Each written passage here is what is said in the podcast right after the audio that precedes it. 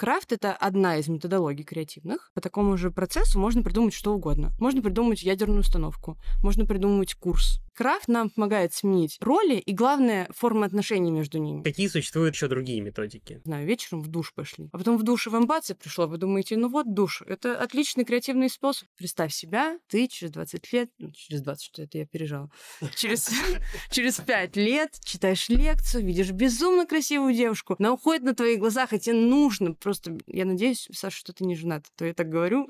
Вот здорово, мы так общаемся, уже похоже на барный вот разговор. А вдруг это та самая информация, с которой которой он проведет всю жизнь.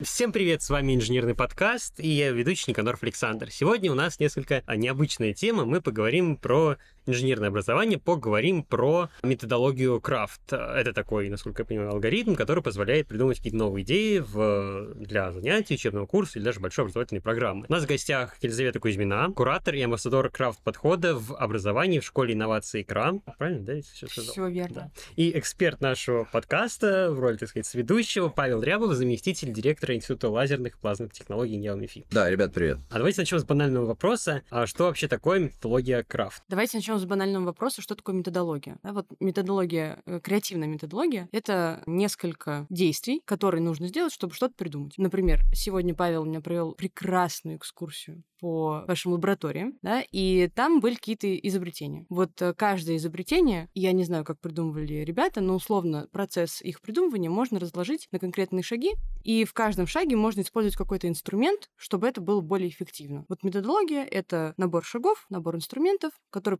помогает нам что-то придумать быстрее, новее, интереснее, прикольнее, как угодно. Крафт — это одна из методологий креативных, и у нее есть свой процесс и свои алгоритмы. Давайте, может, на примере попробуем рассмотреть каком-то... Давайте, давайте. Вот э, давайте придумаем, например, новый подкаст. Вот для того, чтобы придумать новый подкаст, с чего вы, Павел, вы, Александр, начнете? Мы, наверное, подумаем, а что мы хотим донести до людей. Супер, супер. И вы будете, вы как бы, это будет первый шаг сфокусироваться на задаче. В любой креативной методологии первый шаг это понять, а что мы придумываем. Хорошо, допустим, мы с вами решили, что подкаст будет для э, инженеров-физиков, которые только что выпустились из университета и не знают, куда им податься, в науку или в работу в, ком- в коммерческих компаниях. Дальше давайте придумаем, что будет внутри этого подкаста. Ну, например. Ну, мы, наверное, можем подумать, какой формой можем, через какую форму мы можем доносить собственно, эту информацию. Супер. Пусть это будет аудиоподкаст, а не видео, какие-то ролики или с экскурсиями, чем-то таким. Вот. А дальше э, мы, наверное, как-то задумаемся о том, по каким направлениям мы хотим вести диалог с коллегами, ну, кого будем звать. Вообще задумаемся, с кем мы будем это делать. Угу. Вот. Э, и что дополнительно к этому подкасту мы будем через этот подкаст доносить до, наверное, наших слушателей. Вот Класс. как-то так. Сложно, вот, но как-то так. Вот только что вы придумали, да, нагенерили каких-то идей, да, как это будет выглядеть, что мы будем говорить, как это может быть аудио или видео. Это был второй шаг, этап генерации. То есть на этом шаге можно было еще докинуть плюс там 100 идей. И следующий, последний шаг, он был бы как раз чем? Фильтрацией. Э, фильтрацией, то есть выбор идей. Условно, вот мы придумали аудиоподкаст, видеоподкаст, не подкаст, офлайн встречи раз, два, три, четыре, пять. Из этого всего мы отфильтровали, что кажется, лучше всего будет аудиоподкаст. Хорошо, мы придумали темы. Раз, два, три, четыре, пять. Кажется, первые и пятая будет э, слишком занудная, а вот вторая, третья, четвертая отлично подойдет. Вот. Вот такой креативный алгоритм, фокусировка, генерация и фильтрация. Мы сфокусировались на задаче, придумали множество идей и выбрали наилучшие, которые решают нашу задачу, на которую мы фокусируем. На образование как-то можно переложить? А, да, смотри, по такому же процессу можно придумать что угодно.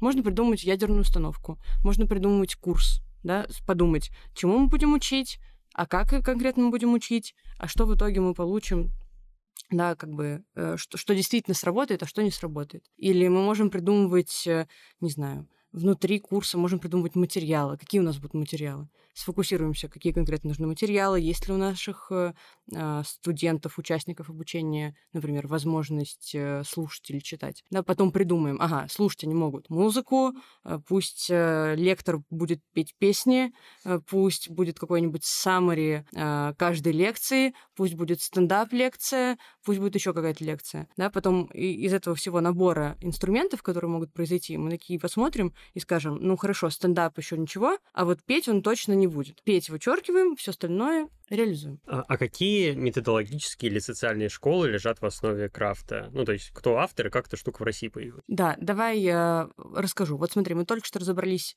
Нормально, что я, я могу с тобой на «ты» разговаривать или на «вы»? Так мы же уже до начала поговорили, что на «ты». Э, ну, может быть, в подкасте я должна это говорить на «вы». Нет. Хорошо. Вот э, смотри, Крафт, э, эта методология, она была придумана Василием Лебедевым. Э, это генеральный директор э, школы икра. И она основывается на социальных теориях. То есть, на самом деле, это методология, которая в базе которой социологические труды. Там социологические труды, там, интересный э, набор социологов, а именно Ирвинг Гофман, Бруно Латур и Джордж Шмидт, так кажется он. Вот. Они все говорили про разное, но в общем сходились на том, что мир — это череда каких-то ситуаций, да, в которые мы постоянно попадаем, и именно эти ситуации формируют как бы и нас, и мир. То есть, условно, мы сейчас находимся в ситуации подкаста. Здесь точно заданы роли, точно понятно, как бы, ну, что у нас есть микрофоны, что как бы будет происходить, да, вот как бы есть какой-то контекст, и между нами есть какие-то отношения. Например, ты мне задаешь вопросы, да, я на них отвечаю, Павел как эксперт, да, какую дает свою экспертную позицию. Вот, вот какая ситуация. Только что там 10 минут назад была совершенно другая ситуация, в которой мы с Павлом были совершенно в других ролях. У нас была ситуация экскурсии, экскурсии. Павел был скорее экскурсоводом, я скорее ну, участником экскурсии, да. И в этой ситуации там Павел мне что-то рассказывал, показывал, презента- презентовывал кого-то, а я там могла задавать, не задавать вопросы, да, как-то выглядеть, например, менее экспертно, чем я сейчас. Потому что я задавала откровенно простые вопросы, потому что у меня нет технического образования. А были мы в совершенно серьезных э, лабораториях. После этого подкаста мы с вами тоже переместимся, не знаю, пойдем пить кофе, пойдем в бар, пойдем домой. Все это, как бы, и там мы тоже поменяем, условно, наши отношения. Например, если мы все пойдем выпить э, что-то в баре, да, мы уже не, ты уже, скорее всего, не будешь так экспертно нас серьезно спрашивать. Павел, скорее всего, не будет э, как-то давать экспертную позицию, да, и я тоже не буду скорее там, может, я, может, я начну спрашивать, э, а не ты. Вот. Вот э, мы будем перемещаться во всех этих ситуациях, и как бы, в принципе, весь наш мир, он так и выстроен. То есть мы, например, приходим в университет, и мы точно, ну, примерно представляем, что от нас здесь ждет, э, что от нас здесь ждут, да, как здесь будет все устроено, что здесь будут преподаватели, студенты, э, там, студенты будут опаздывать, не знаю, не сдавать дипломы, писать диплом в последнюю очередь, мечтать, э, там, выскочить на, там, 1 июня июня э, из класса, да, как только мы переходим, там, например, в поликлинику, мы точно будем понимать, что в поликлинике там, даже если, даже если туда пришли студенты, они уже там будут совершенно другое делать. Они будут хотеть, хотеть выздороветь. По поликлинике мы, мы поймем внутри, да, будут какие-то там красные кресты, айболиты нарисованные, да, люди будут в масках ходить. Вот мы будем, мы, весь, вся наша жизнь, она как бы перемещение по этой вселенной фрейм. Вот. Вот что говорят эти социологи, на чьих трудах основан крафт. И ты мне сейчас спросишь, окей, зачем такой долгий как бы превью, чтобы объяснить, как что-то придумывать. Вот э, про, в крафте самый главный инструмент это как раз синтез этих ситуаций. То есть, условно, что если мы сейчас проведем аудиоподкаст не в формате там, экспертного интервью, а в формате барного разговора. Как от этого, вот давайте, давайте попробуем, как от этого изменится, Павел, как вы думаете, наша коммуникация? Ой, я думаю, изменится вообще говоря многое чего. В частности, то, как мы строим фразы, как мы обращаемся друг к другу, как мы ведем себя, вообще говоря, в этой обстановке, в которой мы находимся. И вот насколько я слышу и понимаю, вот, Елизавета, что вы говорите, то есть, в частности, вот этот подход крафт, это в том числе работа как раз с ролями. То есть, условно, если брать тех же студентов и преподавателей, то мы даже задумываемся о том, а, как поменять вот эту классическую экспер... ну, позицию слушатель-эксперт, да, и что-то с этим делаем. Крафт как раз отчасти и эту задачу тоже решает. Совершенно верно верно. То есть крафт нам помогает сменить роли и, главное, формы отношений между ними. То есть когда мы в обычной классической школе находимся, у нас понятно, ученик-учитель. Скорее всего, если это не самая хорошая школа, между ними откровенная война. Ученик сражается за то, чтобы не выйти к доске, не там списать и меньше всего сделать. Учитель старается на то, чтобы э, там заметить списывающих, да, вызвать в доске и какую-то ведет строгую коммуникацию. Но мы же можем изменить эти роли и условно сделать их более дружелюбными, э, не знаю, заинтересованными. Например, сделать так, чтобы это было не, э, ну там, не классическое школьное образование, а может быть уже более научно-исследовательское, к которому мы привыкли руководители в университете. Да? Ведь в университете, если у нас хорошие отношения построились там, с научными руководителями, с руководителем лаборатории, нас уже, мы уже не стараемся списывать. Мы, наоборот, идем, например, и мы хотим что-то узнать новое, что-то попробовать. Да? Почему это происходит? Отчасти потому, что роли и формы отношений между людьми, они как бы позволяют нам это сделать. Вот, э, Александр, наверное, ты хочешь меня спросить какой-нибудь пример. Я просто сейчас вспоминаю своего научного руководителя, понимаю, что он работает со мной по крафту, потому что он говорит, что ты можешь списывать все что угодно. А, я вообще э, хотел ну, такой тоже методологический, наверное, вопрос еще задать. Но опять же про э, именно образование уже в этой области. А, а как вот эти курсы, в принципе, ну, можно создавать? То есть вот в моем понимании, там вот я сел думать, и на это я уже зашел в тупик, я не знаю, что дальше делать. Угу. Вот смотри, давай, давай, давай я приведу пример, а потом мы попробуем вместе что-нибудь перепридумать. Давай. Вот э, пример самый-самый классический, который мы всем рассказываем. Это зомби-based learning. Это разработка Дэвида Хантера. Вот, и это учитель географии. Э, что он сделал? Вот представим с вами классический урок географии. В моем случае классический урок географии заключался в следующем. Учительница опаздывала на 10 минут, то, что была заучем. Потом с большой, как бы, вообще восхищением рассказывала что-то про географию, никак не относившееся к учебнику. И потом мы рисовали контурные карты. О, урок ИЗО начинался урок, да, перерисовывание, да, абсолютно верно. И как бы, э, ну, при всей моей любви к этой учительнице, к моей школе, география прошла мимо меня. И она проходит мимо меня, э,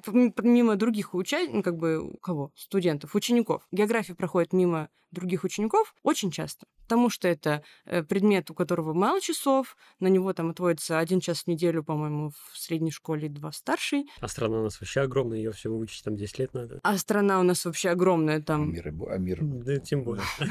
Да, да. И, э, и у Дэвида Хантера тоже была такая же проблема. И он э, задался вопросом, как сделать так, чтобы детям было, ну, как бы необходимо выучить конкретно там, где низина, где возвышенность, где какие там скрытые полезные ископаемые. Э, вот давай подумаем, в какой ситуации, я отчасти название этого курса намекает на то, в какой ситуации, но в какой ситуации людям критически необходимо знать, где низменность, а где горы и где зарыта руда. Какая-то апокалиптическая ситуация. Ну, зомби, там что-то про ну, зомби. зомби было, да? Да, да. Он предположил, что вот, например, зомби, э, нашествие зомби на город, это как бы э, информация о том, куда бежать и что делать, она очень нужна. И условно, где лес, а где река, где нужно спрятаться, а где можно переплыть, она ребенку, ну, как бы человеку в данном случае необходима для спасения. И он придумал весь курс, который как раз основан на вот как раз вот этой истории, что он подумал, окей, э, сейчас детям абсолютно бесполезно знать, где находится руда. Особенно, если мы говорим про Россию, то у нас реально такая большая страна, что ты в школе даже не знаешь, что там за Уралом находится, если ты, учишь, если ты учишься э, перед. перед Уралом, да. И я думаю, что за Уралом ты тоже не знаешь, ну, как бы очень образно представляешь, что... Москва и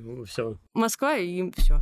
Да. И вот э, собственно, Дэвид Хантер, он задался вопросом, где люди, э, где людям нужно э, понимать, что, что, как выглядит география, да. Он нашел фрейм, как раз ситуацию, например, зомби-апокалипсис, где действительно нужно, и дальше произвел синтез, перенес одно в другое. А что, если учитель тогда будет не учителем, а дети просто учениками, а, например, это будет учитель будет в роли какого-то, не знаю, предводителя борьбы с зомби, да, и он уже как бы знает, э, извиняюсь, прохавал эту карту, да, знает эту карту и знает, куда идти, вот. А дети тогда, у них как бы тоже, у них нет потребности списать, у них есть потребность выжить. Она гораздо более важнее. А, поэтому э, дети находятся в роли вот такой активных исследователей, и они с, с, с учителем строят более доверительные близкие отношения, в которых как бы нужно вместе сражаться, узнавать там где там чего-то всего. Вот. А, и таким образом создал такой курс, он такой получился очень э, увлекательный. Вот. Это вот такой очень яркий пример, очень гиперболизированный. Можно привести пример гораздо проще. Например, есть прекрасный пример. В Яндекс Практикуме. Вот пример э, с Яндекс Практикумом, он здесь есть как раз в этой книге.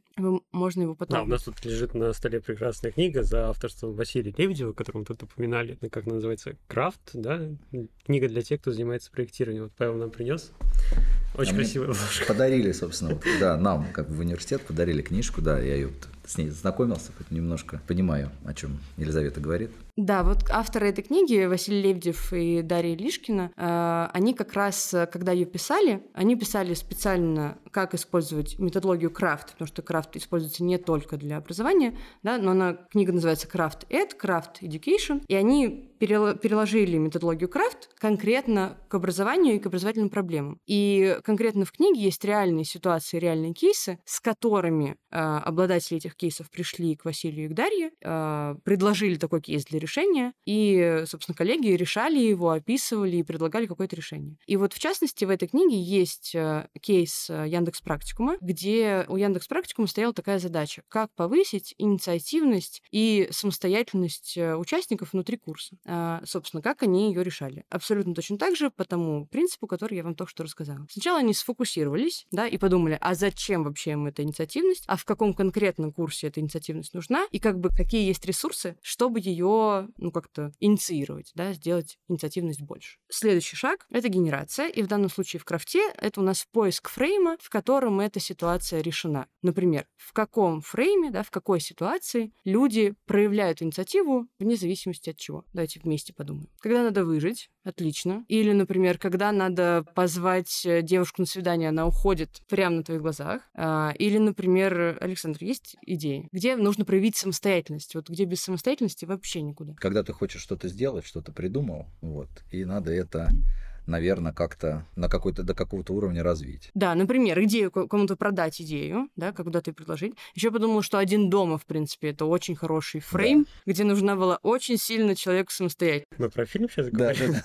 Да, почему нет? Ну да, любая, любая ситуация. Любая ситуация. Хороший пример, вот так, если э, с девушкой свиданием, по-моему, если я не ошибаюсь, Стив Джобс так со своей женой познакомился, прочитал где-то лекцию в университете, и потом понял, что надо, если не сейчас, то никогда, поскольку как бы, и вот. Ну, получается, великие люди так выступали. Окей, мы с вами придумали несколько ситуаций, в которых эта проблема решена, да? То есть человек так или иначе вынужден проявить ин- э, инициативу и самостоятельность, да? То есть в курсе нам иногда можно как бы и на задней партии отсидеться, на обычном курсе. А вот ситуация, когда там мы спасаем утопающего, или когда мы э, там бежим за девушкой после нашей лекции, или когда мы остаемся дома одни в 9 лет, нам самостоятельность позарез нужна. И дальше мы как бы производим синтез. Мы думаем, ну хорошо, а вот что, например, если мы с вами возьмем историю со спасением кого-нибудь, да, какую-то сложную ситуацию. Вот почему там как бы проявляется эта инициатива? Ну, наверное, потому что, во-первых, там человеческая жизнь это максимально э, серьезная, да, бесценная, бесце- бесценная, да, а, и как бы уже на нас сам факт этой ценности давлеет над нами, да. Ну еще почему нам приходится проявлять инициативу? Потому что у нас сжатые сроки, у нас не то чтобы есть время кому-то э, делегировать это дело, да, вот. И тогда мы с вами думаем, ну хорошо, сжатые сроки, кажется, могут приводить к инициативе.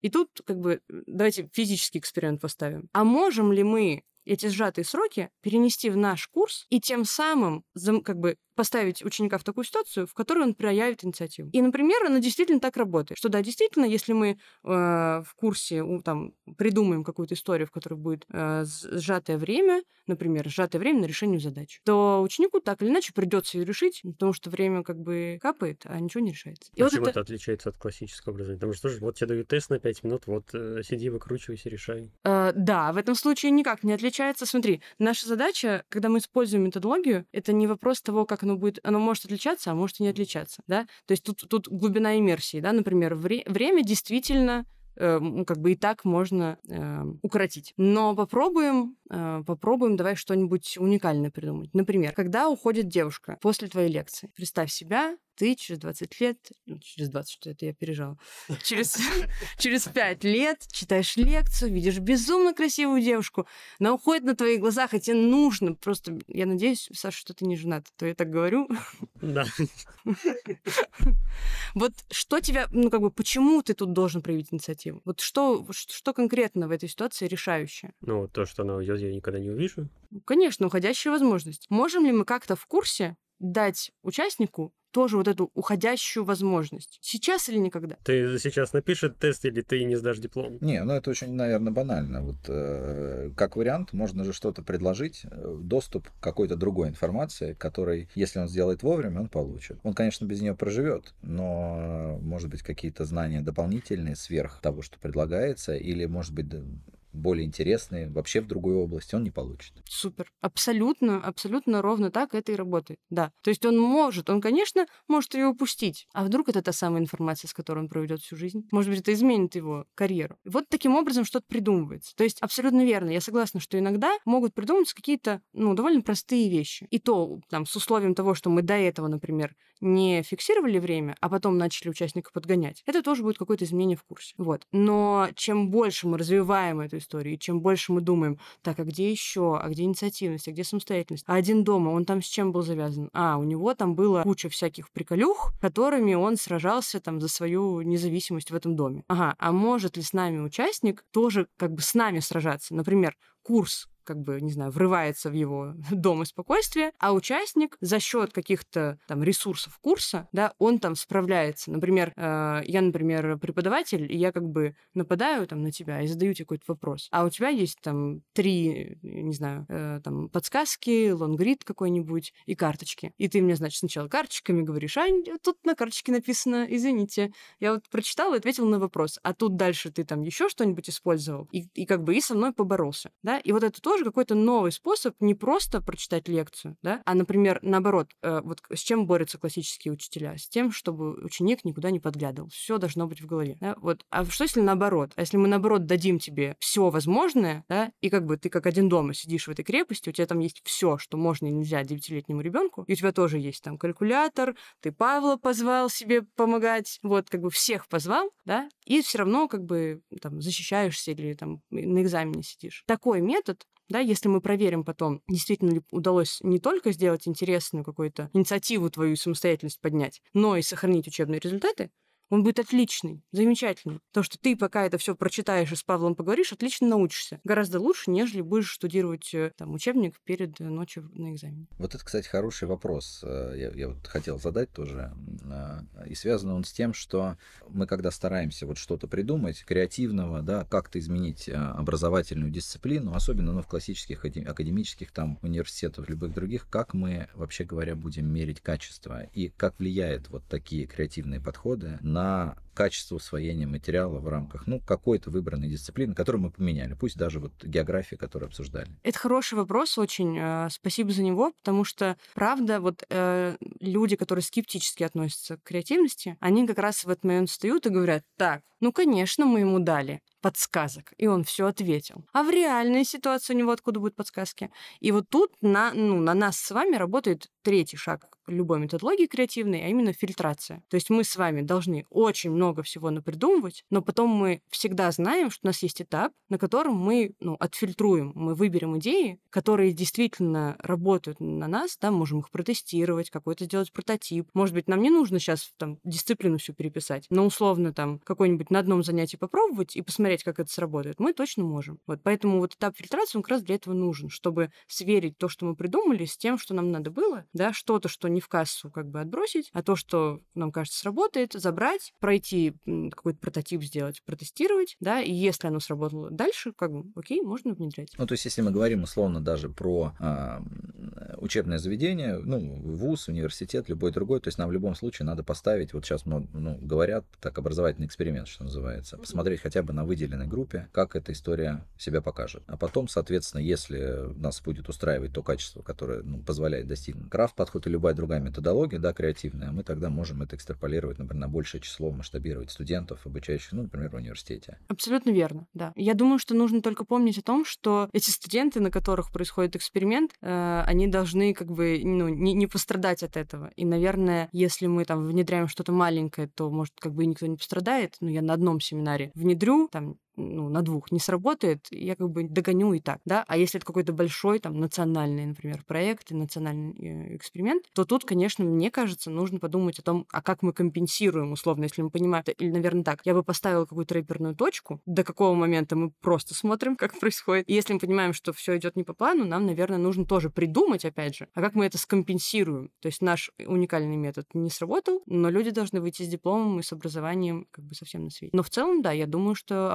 образовательные эксперименты — это то, без чего невозможно, но как э, кому я рассказываю, без экспериментов невозможно ничего. Вот, кстати, справедливости ради, я посмотрел, а, ну, вообще говоря, публикации научные ну, э, на тему креативного образования, э, других методологий, там, проектного обучения и так далее. И вот наблюдается такая тенденция по просто объему и количеству статей, которые выходят в научных журналах, что, по-моему, где-то с 81 года ну, просто наблюдается непрерывный рост объема публикаций в ну, изданиях различных там базах данных нашего, которые мы любим, Elsevier, там Web of Science, Scopus. Вот. И сейчас вот на момент 2014 года, вот та статья, с которой я знакомился, в частности, там была статистика вот э, в 81 по-моему, 15 там а, количество статей измерялись, измерялось тысячами, наверное, в мире. Это не так, ну, по мировым масштабам не так много, но на самом деле я думаю, что за с 14 по 21 год это уже десятки тысяч. И, скорее всего, э, ну, вернее, это так, потому что просто запрос э, как бы выдает именно такое количество результатов. Понятно, что его надо как-то верифицировать, но я думаю, примерно похоже на правду. Если мы растем,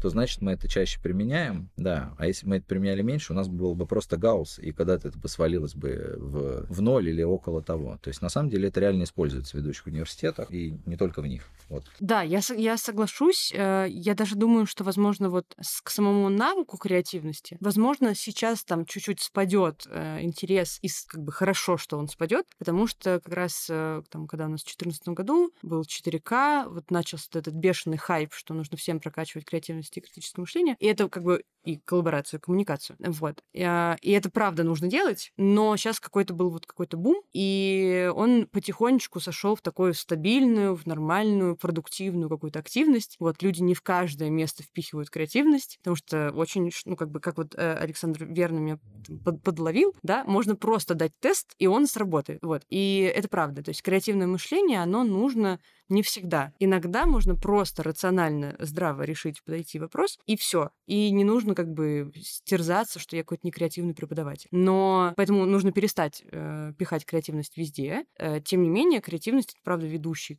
Ну, ладно, я, конечно, тут предвзятый человек, но э, креативность это очень важный навык человека, да, умение придумывать что-то новое. Ну вот как любой процесс, похоже, он выходит на такой, ну не любой, но вот он выходит на стационар, то есть на какую-то разумную историю. И на самом деле вот еще я познакомился, ну и вот э, дав, довольно давно, с, вообще говоря, вот э, учебными планами университетов, которые считаются ну, мировыми лидерами в области инженерного образования. Не просто, которые мы часто вот в каких-то реперных примерах там всегда вспоминаем, типа MIT, нет, много других в Сингапуре, там в Англии, в Китае и так далее, много разных. Они все, конечно, отмечают, что очень важно, помимо креативных, конечно, вот этих дисциплинок и критического мышления, и каких-то проектных методологий, важно, конечно, серьезная фундаментальная подготовка в области базовых дисциплин. То есть тут они, а, даже ведущие университеты, которые считаются просто лидерами вот такого креативного подхода к образованию, они все равно говорят о том, что бесконечно важна вот эта строгая, классическая, ну, в какой-то степени подготовка инженера. Да, аб- абсолютно верно, и это как бы подтверждается теоретиками креативности. То есть есть, ну, такая база креативного мышления, это процесс э, креативности, там, творческого мышления э, Уоллиса и Пуанкаре. Это два независимых э, ученых, как бы они там спорят, кто придумал первее. Вроде придумал Пуанкаре первее, но в креативности Уоллес как-то больше прославился. Так вот,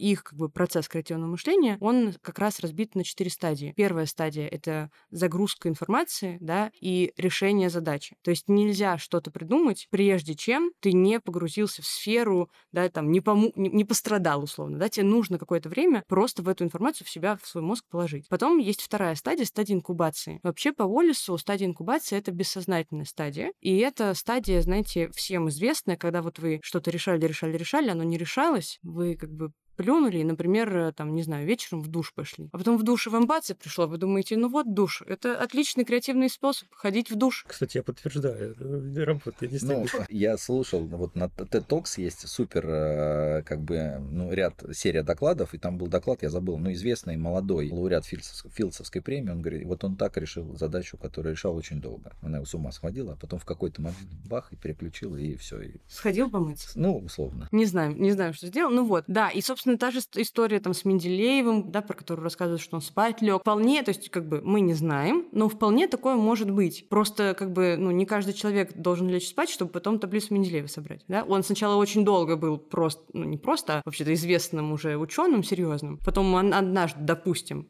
лег спать. И вот это как раз вторая стадия, стадия инкубации. Это когда бессознательные процессы, да, наш мозг сам там сидит и что-то там перебирает. Мы до конца не знаем, что происходит. Но важно, что у нас произошло отвлечение внимания. Мы перестали решать задачу, мы пошли отдохнули. В, западной, э, в западных публикациях это называется креативная пауза. Вот мы просто взяли, пошли, занялись вообще чем-то другим. Потом в какой-то момент третья стадия, инсайт. Мы такие, о, так вот оно что, да, Архимед сел в ванну мыться, и он тоже как бы, когда сел, он не то чтобы сразу в один момент сел, у него все это произошло. Он тоже очень долго был Архимедом, а потом, условно, если мы полагаем, что это правда было ванне, да, он сел, и у него прошел какой-то инсайт, да, у него появилась какая-то мысль. И это третья стадия. И потом дальше нужно еще как бы четвертая, опять вернемся к более серьезному отношению. Четвертая это проверка. Никто не говорит, что вам, ваш мозг вам в инсайте выдал что-то невероятное. Супер оптимальное, правильное решение. Да, да, возможно, то есть классно, если он так сделал, Возможно, он сделал что-то среднее между оптимальностью и неоптимальностью. Может быть, он как-то перетрудился и придумал что-то не то. Поэтому четвертая стадия обязательно проверка. И проверка невозможна без теоретических основ. И, конечно, мы как бы вернемся в начало, и мы снова начнем думать, опять много работать, потом отдохнем, потом инсайт. Таким образом мы что-то придумаем. Поэтому я вот, я абсолютно соглашусь. История с тем, что каждый человек может придумать что угодно, где угодно, она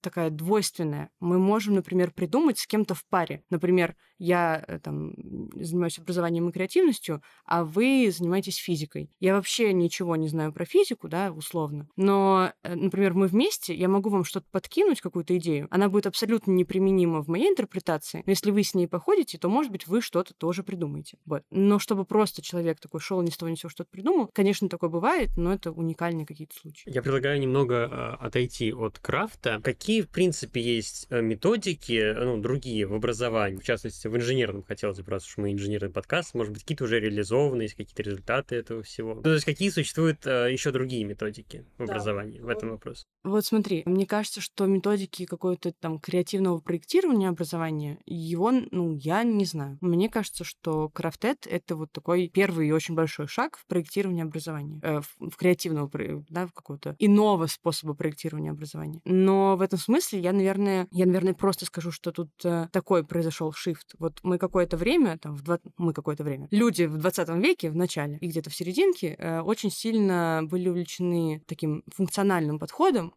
как бы человека загрузил какую-то информацию, да, он ее тебе воспроизвел. И в принципе, ну и до этого тоже было так. Вот. И в принципе это хорошо работало, потому что ш- технологии, да, и вообще мир очень медленно развивались. И условно можно было один раз ходить отучиться, получить образование и использовать его всю свою жизнь и радоваться, и все замечательно. Но в какой-то момент, когда там произошла четвертая промышленная революция, люди больше начали ориентироваться на себя, люди, в принципе, начали замечать, что не все там педагогические модели работают, да, и, в принципе, появился запрос внутри, да, а как еще можно было бы учиться, в этот момент расцвело огромное количество разных там педагогических подходов, и они, я не, я не уверена, что они, их можно сегментировать на инженерные подходы и не на инженерные. Скорее, это просто, просто разные подходы. Например, проектное обучение, которое сейчас для нас, это вообще уже ну, норма, база.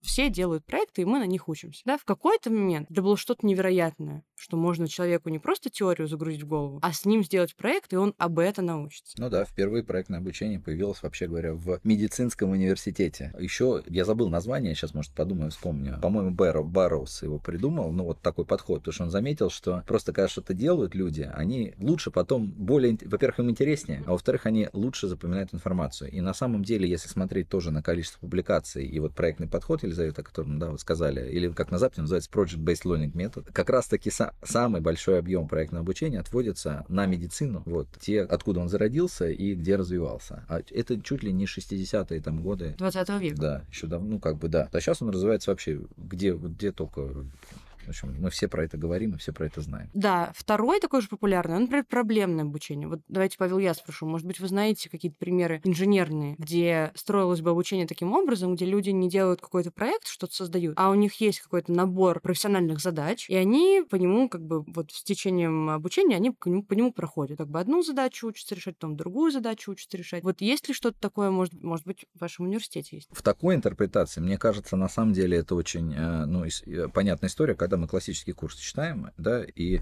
мы сначала одну тему читаем, учимся там условно э, ну, дифференцировать, потом другую тему читаем и учимся интегрировать. Ну, например, делаем это численно, в, чис... ну, в рамках курса численных методов, и поэтому есть какая-то задачка лабораторная, в которой мы работаем. Но вот все вот эти современные подходы, они все, наверное, основаны на какой-то постановке задач, пришедшей то ли из... То есть они же, эти задачи должны вызывать интерес у того, mm-hmm. кто этими задачами, значит, э, ну, кто их эти задачи будет решать и посредством них учиться. Вот я читал пример, я не помню честно из какого университета, но меня интересовало, как проектный подход можно применить в области математики или прикладной математики. Я находил прям, э, собственно, статью, в которой люди классический курс анализа, ну, по крайней мере, просто малюсенький кусок из них сделали таким образом. Они нарезали а, из бумаги или на пластике напечатали, из статьи непонятно было, в фигуры разной формы, образованные пересечениями различных линий, парабол, там, ну, такого а, уровня вещами. И сказали студентам, придумайте, пожалуйста, функции, которые а,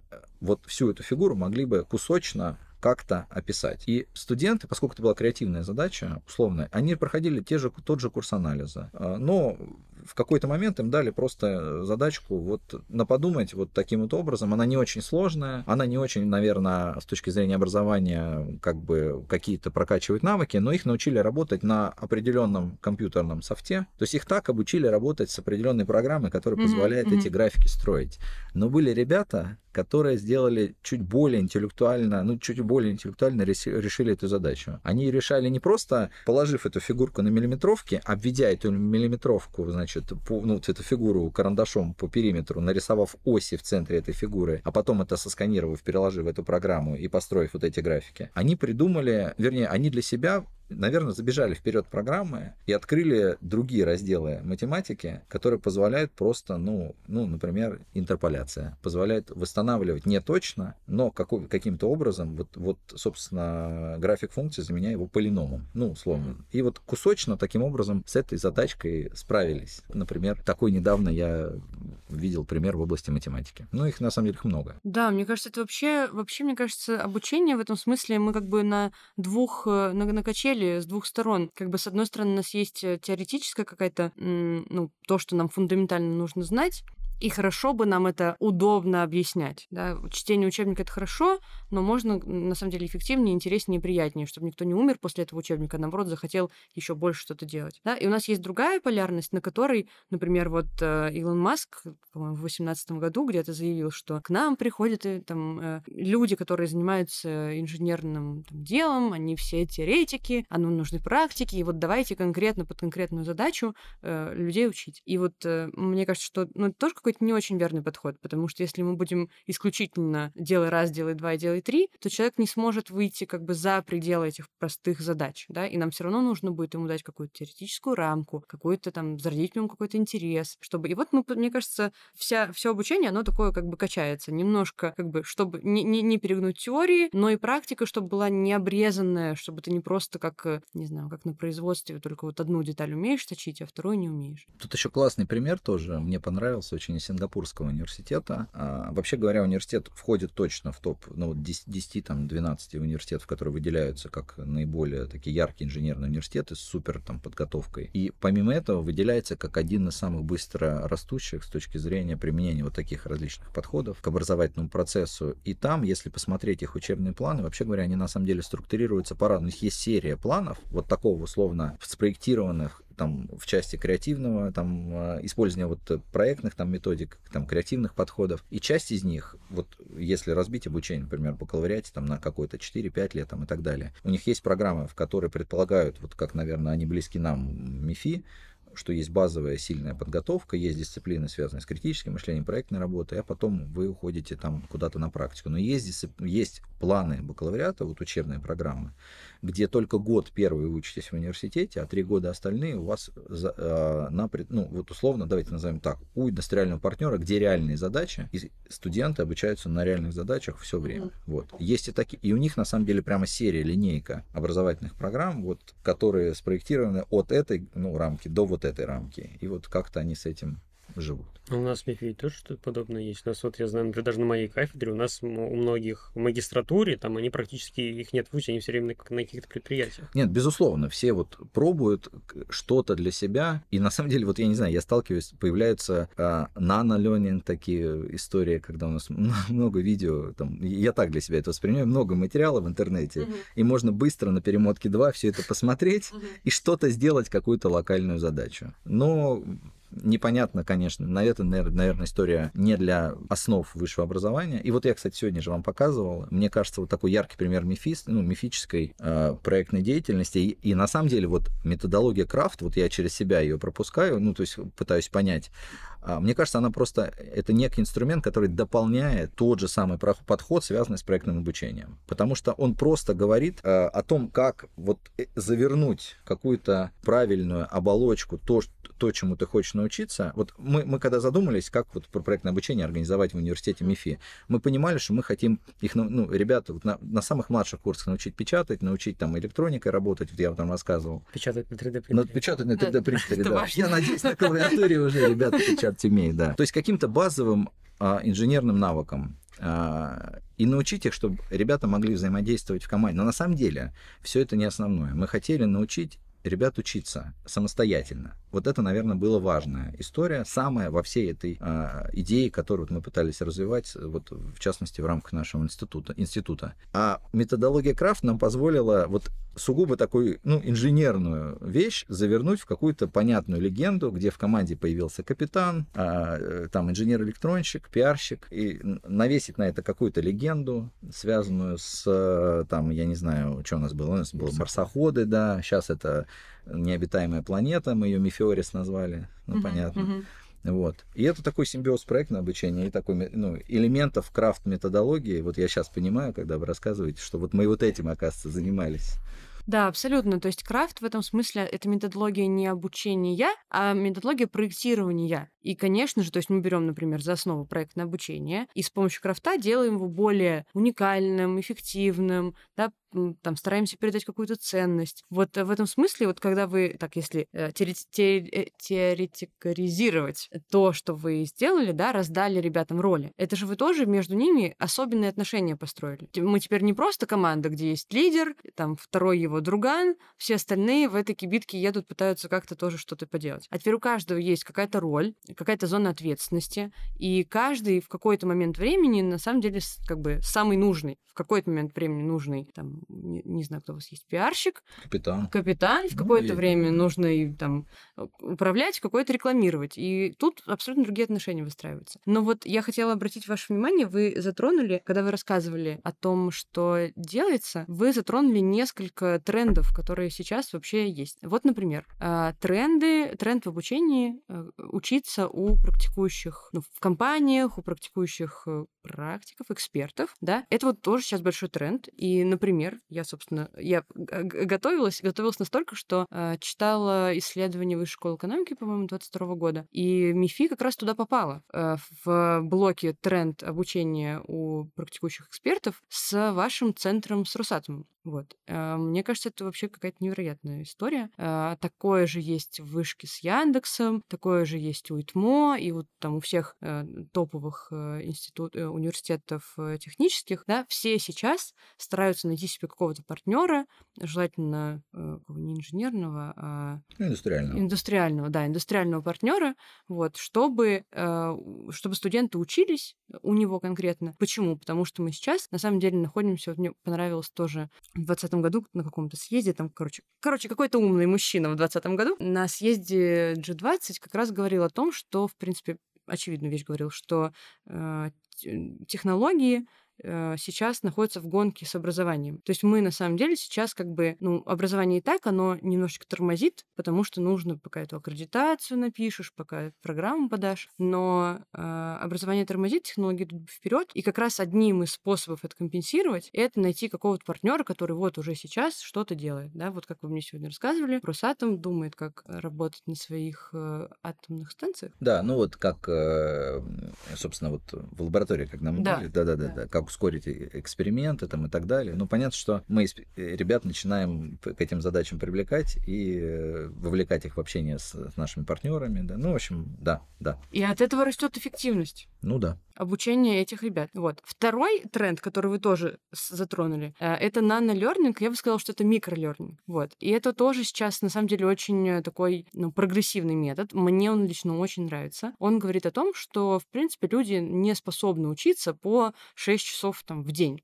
То есть они способны, но с большими перерывами. Вот. И, например, полуторачасовая лекция — это довольно сложно для человека, просто как бы для его системы внимания, для его, для его системы памяти. Очень сложно. Очень сложно. Ну, согласись, да? Ты сидишь, у тебя как бы первые 15 минут ты вроде сфокусировался, потом 15 минут послушал, потом Вообще уже ничего не понимаю. вообще уже ничего не понимаешь. А вот э, можно ли было бы сюда, например, микролернинг внедрить, да, и сделать какую-то лекцию, которая будет условно разбита там на 15 видео, да, по 10 минут, перебрала, по 12 видео на- э, что, сколько у нас лекций? 90 минут. Э, ну вот, 9 видео по 10 минут, и э, от этого бы выросла эффективность. Просто потому, что у вас внимания, может быть, ну вот на это время достаточно, а на больше нет. И это классный тренд. И сейчас тоже вот много чего построено. Но он доходит иногда до такого. Я вот проходил некоторые онлайн-курсы, где просто эти видео такого размера, что я до- дольше их переключаю на следующее, чем смотрю это видео. Это уже тоже, конечно, Не, слишком. ну вот здесь, конечно, большой вопрос вот с э, этой историей, потому что мне кажется, тут, наверное, если что-то делать вот подобного рода, как-то это внедрять, например, в университет, то тут, наверное, э, полуторачасовые лекции, ну, ни в коем случае ничего не заменят, потому что вот э, у меня своя была задача, потому что вот сейчас тоже модно учиться обучение в течение всей жизни, ну, что называется, да. Вот, и я вспоминал какие-то разделы, которые мне были нужны там для решения задач, и на, на том же портале MIT выложены полнотекстовые полуторачасовые лекции. То есть понятно, что слушать лектора и возможность с ним пообщаться, ее, конечно, ни на что не заменишь точно совершенно, но иметь дополнительно вот к этому материалу, может быть, ты действительно переключился в какой-то момент, тяжеловато, это конец дня, у тебя стоит там тяжелая там пара по физике или еще чему Потом где-то открыть и посмотреть эту же лекцию, воспроизвести и иметь, например, полнотекстовый ее конспект где-то тоже дополнительно, это, конечно, качество усвоения повлияет материала. Но это, конечно, все еще очень от лектора зависит. Вот я на своем примере просто не... вот есть много лекторов, таких, которых ты слушаешь, и понимаешь, вот его лекция, которая идет полтора часа, я бы мог за 15 минут прочитать учебник, и ничего бы нового не нашел из этой лекции для себя. Поэтому Не, безусловно, роль преподавателя сейчас, вот как человека, как транслятора знаний, ну, по ощущениям, она, конечно, очень, она всегда влияла и на усвоение материала, и на интерес слушателя. Лектор — это же проводник, по сути, в, в, в том, вернее, в, в то место, которое мы хотим достичь. Он как бы наиболее оптимальным путем должен вести слушателя. Потому что понятно, что когда я сам разбираюсь в чем-то, у меня нет лектора, я начинаю вот эту полянку вокруг себя абсолютно неоптимально разгребать, потому что мне, может быть, нужен какой-то выделенный кусок, но поскольку я не ориентируюсь, мне приходится как ежику в тумане. А лектор, он тебя за собой ведет и приведет в нужное, собственно, место наиболее быстро и оптимально. Вот, Да, да. вот как раз я хотел еще э, об этом поговорить, про когда нет у тебя этого лектора, про самообразование. Например, вот человек, да, он хочет открыть для себя какую-то новую область, но у него там нет лектора по какой-то причине, э, и вот как вот в этой каше ему, чтобы не потеряться, как ему построить себе обучение? А, Это очень хороший вопрос. Смотрите, тут можно с него с двух сторон ответить. Вот с, э, с одной стороны, а, можно ответить с помощью тренда. Сейчас тренд такой идет, что, вот как Павел верно сказал, без лектора невозможно как бы разобраться, на, на какой поляне я стою, да? Но в то же самое время лектор перестает иметь как бы главную функцию как передатчик знаний. Знаний уже можно много где прочитать. И лектор тоже становится человеком, которому важно заинтересовать, поддержать, там, обобщить, да, полянку разгрести. И он уже там на себя должен, наверное, нанимать, ну, как бы становиться еще в какую-то роль человека-проводника. Вот, э, возвращаясь к крафту, да, тут лектор скорее не просто э, выступающий перед публикой, а он уже проводник. И, ну, если мы говорим про проводника, то проводнику ну, всегда нужны помощники. Да? Ну, у Питера Пэна был один день, у Робинзона Круза был пятница, у него все время есть какой-то напарник. Вот в трендах э, сейчас э, там инженерного IT-образования как раз такие напарники, да, это менторы, ассистенты, которые человеку помогают настроиться на путь истинный, да, и разобраться, потому что вот тут уже как раз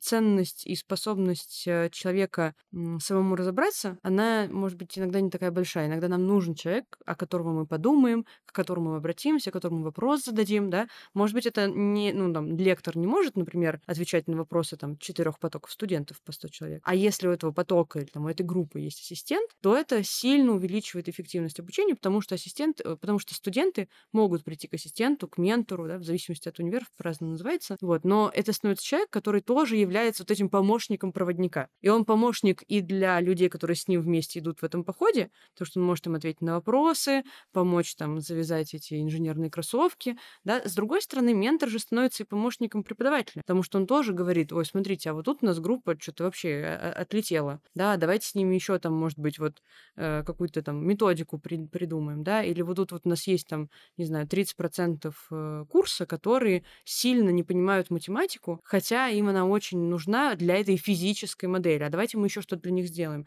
Я вот буквально не так давно разговаривала с бывшими студентами и сейчас уже преподавателями ИТМО, и вот они рассказывали как раз кейс, в котором э, человек, будучи на позиции ментора, он э, понял, что э, требования по математике к к дисциплине сильно ниже, чем первая пара этой дисциплины. То есть на первой паре ты на самом деле должен еще больше знать по математике, чем тебя туда отбирают. И это как бы вот этот э, гэп между этими знаниями, он бесконечный, и он понял, что студенты ну, плохо понимают эту дисциплину, именно потому, что у них просто как бы, ну, они думали, что от них там будет требоваться, не знаю, знания там пятого класса, а у них там знания восьмого класса, грубо говоря. И этот студент проявил свою активность в роли ментора, написал курс по математике, который будет конкретно вот для, и конкретно для этой дисциплины вот эту гэп э, закрывать. Э, и студенты начали проходить вот этот дополнительный курс, да, он может быть не, не как бы не официальный, да, и он просто сделан как бы, чтобы тебе помочь. Но условно, если тебе говорят, вот смотри, есть небольшой курс, который поможет тебе потом сильно, спокойнее себя чувствовать на дисциплине,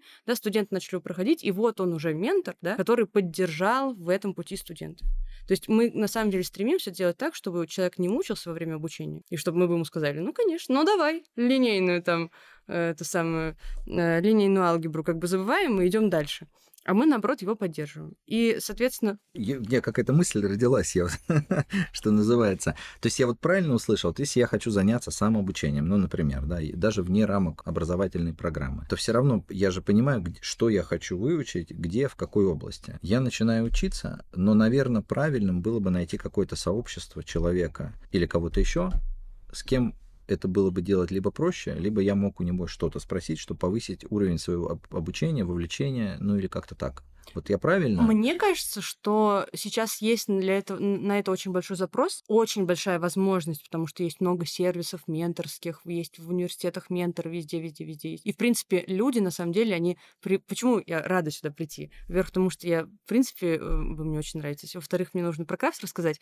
Но, в-третьих, люди, в принципе, любят делиться своей, как бы, экспертизой. Поэтому найти кого-то, кто вам может помочь, э, это очень рабочая схема, и она, как бы, подтверждается не только, как бы, в каких-то кустарных решениях, да, я сейчас пойду там Пете позвоню, но и на, на уровне стратегии университета, да, внедрение менторов, оно идет таким образом. Да? Это могут быть студенты старших курсов, там, молодые преподаватели, или просто, может быть, это вот э, тоже в э, Дальневосточном федеральном университете они внедрили прям отдельную ставку прям внутренних людей, которые являются менторами и ассистентами. А, здорово. Вот, кстати, про курс вы сказали, да, вот разработал. У нас вот Гринфилд Quantum Engineering, а, соответственно, в рамках этого Гринфилда, ну, и это известная вузовская такая проблема, да не проблема, но просто вопрос физико-математических направлений. У нас физика-математика, они начинают с первого семестра и идут вместе. Но а, математический аппарат на физике, он опережает курс математики, потому что там уже заведомо используется дифференциальное уравнение и так далее. И вот э, кто-то решает,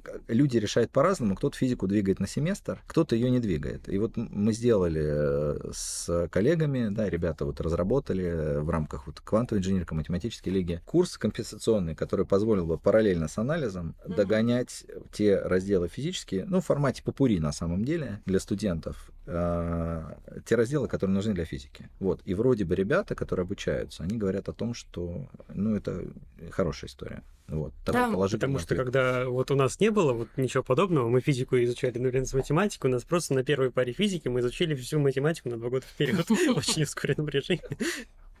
Ну да, да, то есть все как бы все сделано для того, чтобы человеку было на самом деле учиться хорошо. То есть у нас есть какая-то установка, что учение это там 6 лет или 4 года страданий, но она на самом деле иррациональная.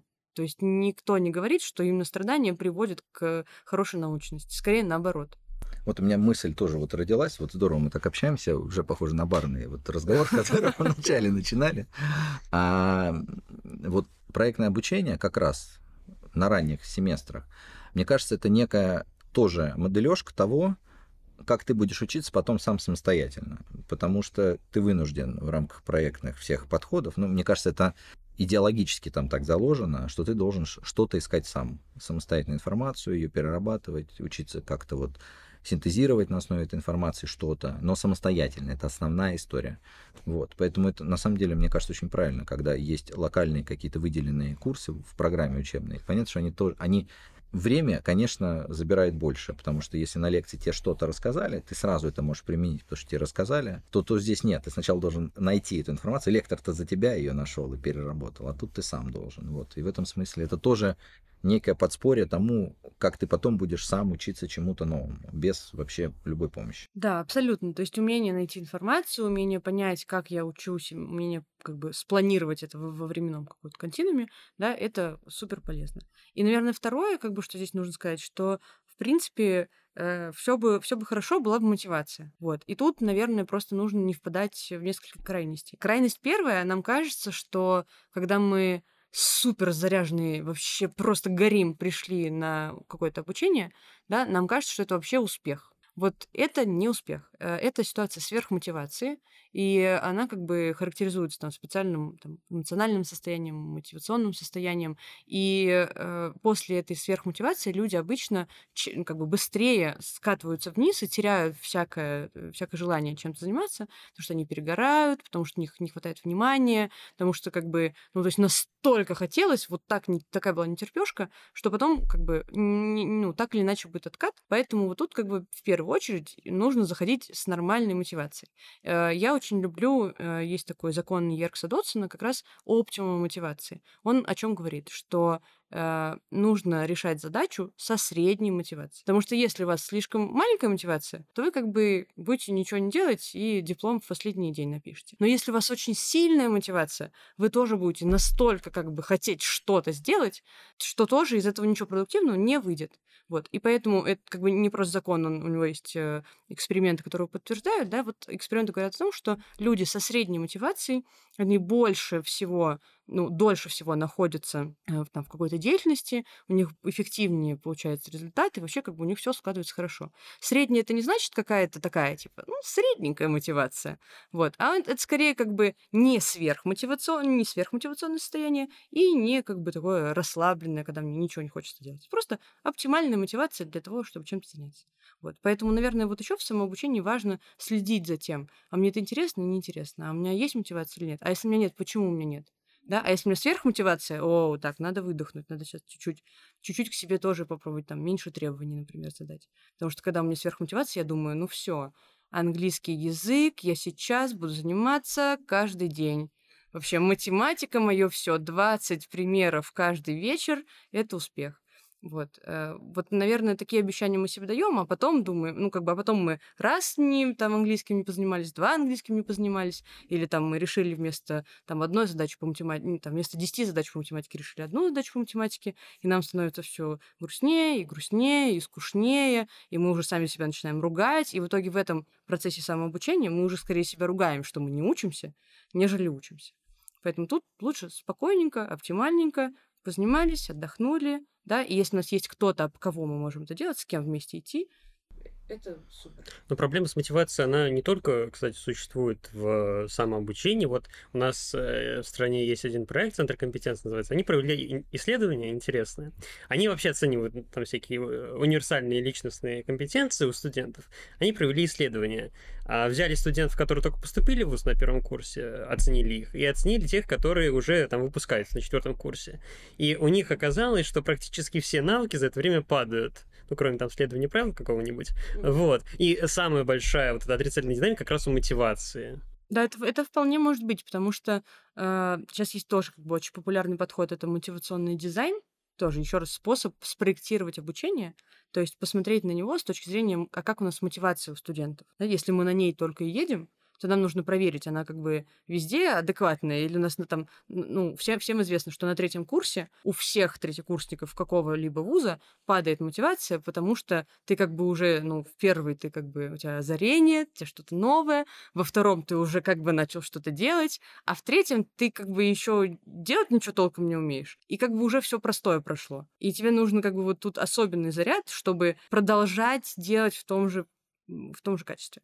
Вот. И, э, ну, и как бы понятно, что если мы будем смотреть с этой точки зрения, то мотивационный дизайн очень важен, и мотивация, мотивация очень важна. И, э, ну, я думаю, что если бы в этом исследовании участвовали только те, например, вузы или те программы, которые сбалансированы по этой мотивации, да, по, по этому мотивационной схеме, да, что сначала нам нужно человека как бы поддерживать, и скорее важность там лектора и преподавателя, она скорее вот такая, такая отеческая, что я вот беру его и веду сквозь все сложности там первого курса.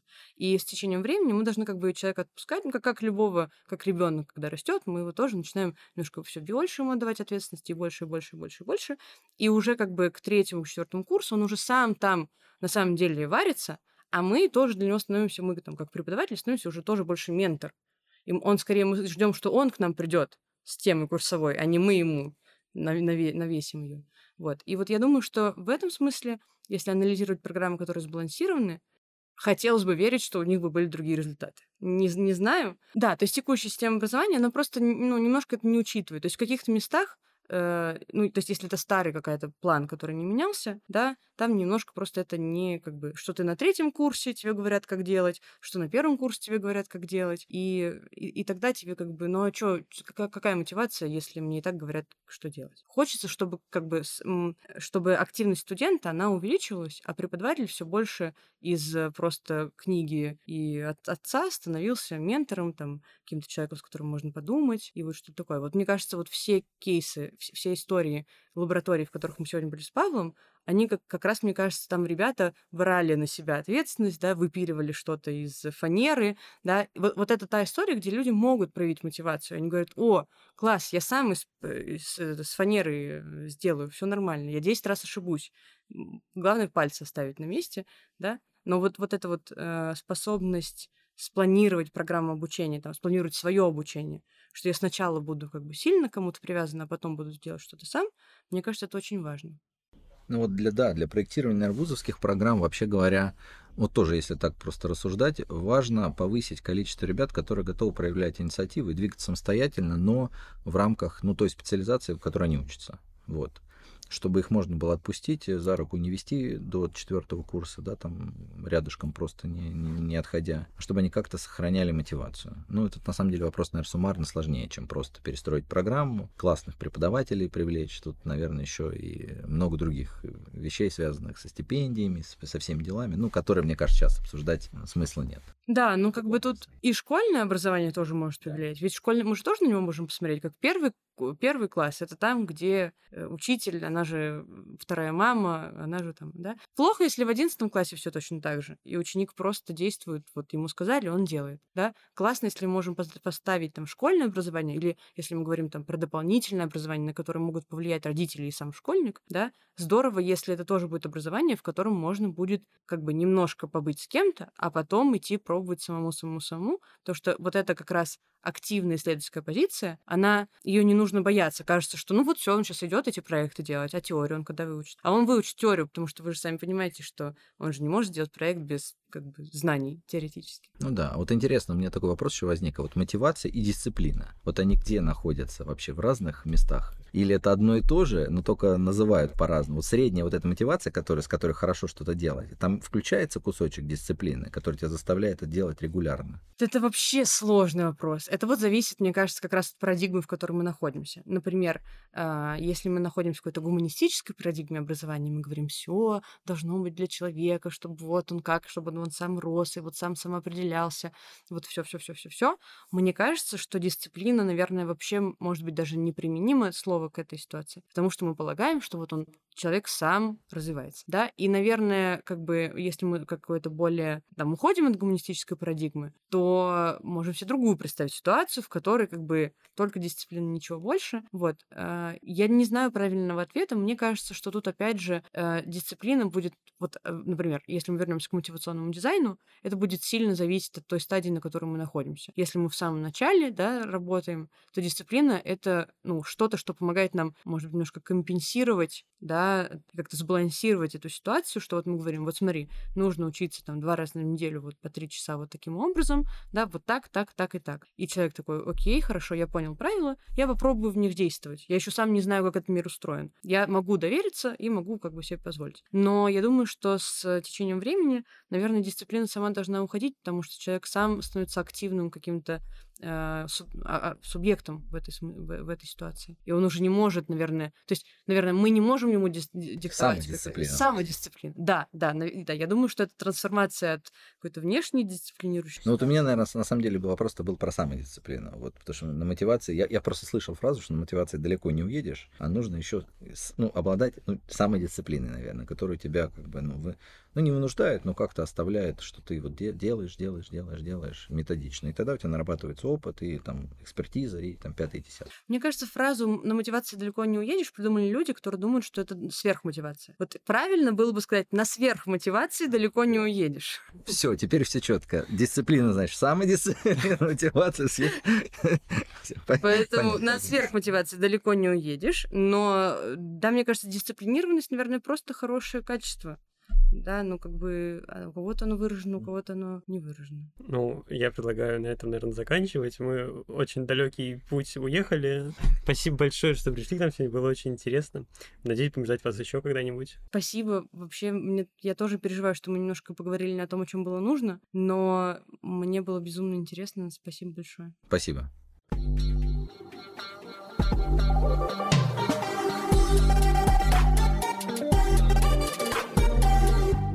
Давай попробуем звук настроить.